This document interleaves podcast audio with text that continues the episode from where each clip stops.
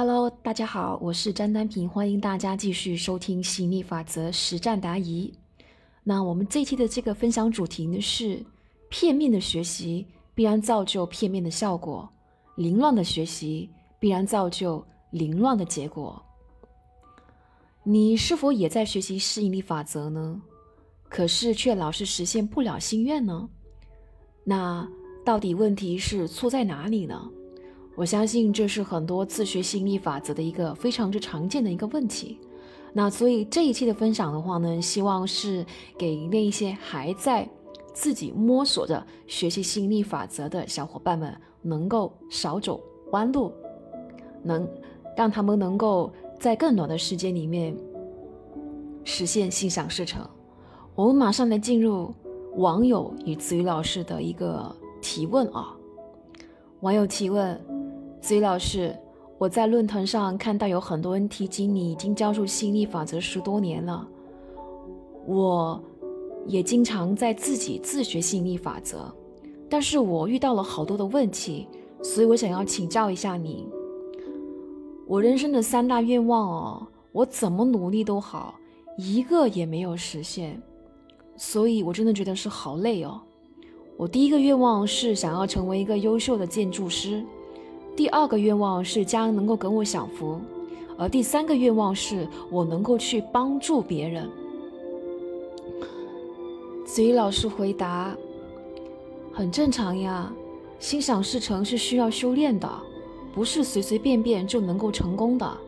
如果任何人都能够随随便便就心想事成，如果任何人都能够随随便便就成功，这个世界上还会有穷人吗？”这个世界上还会有失败者吗？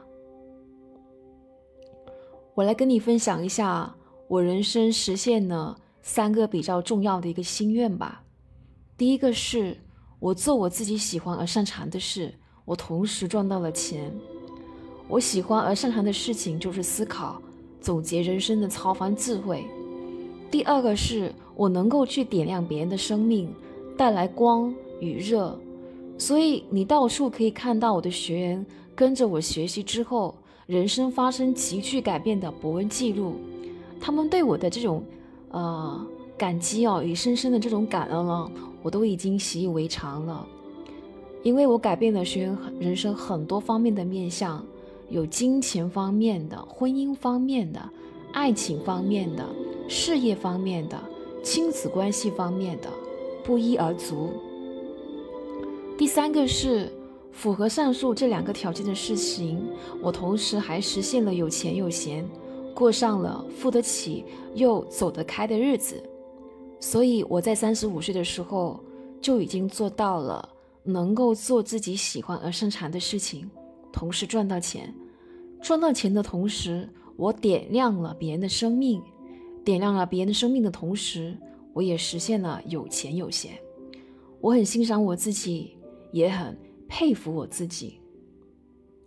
其实我对于吸引力法则是真正的参透了，因为一切都是反映在我的实相上的。实践是检验真理的唯一的标准，实相是衡量修为的唯一尺度。所以我知道我的修为还算可以。罗伯特清崎四十七岁实现财务自由，子瑜老师三十五岁实现有钱有闲。少了一轮的岁月，一轮十二年。你说你努力了，还是无法实现自己的三大愿望？其实它并不是吸引力法则出了问题，而是你自己不懂在哪里出了问题。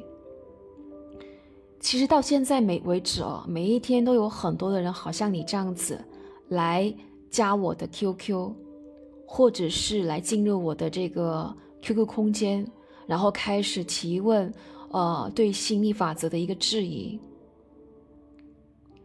说我已经就是，我都已经根据心理法则教的去照做了，但是呢，还是无法吸引来自己要的东西。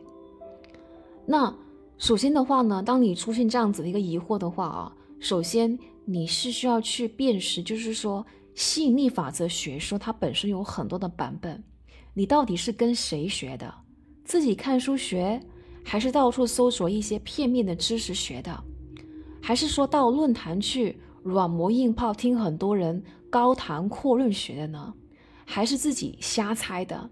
这一些它都决定了一个人的学习质量的高度，而学习质量的高度，它直接决定了修为质量的高度啊！网友继续回答：“老师，我是自己悟到的，呃，还有我听别人讲过，类似于，比方说我看过那一本《秘密》的那本书跟电影。”子瑜老师继续回答：“这种片面的学习哦，它必然就造就片面的结果；凌乱的学习必然造就凌乱的结果。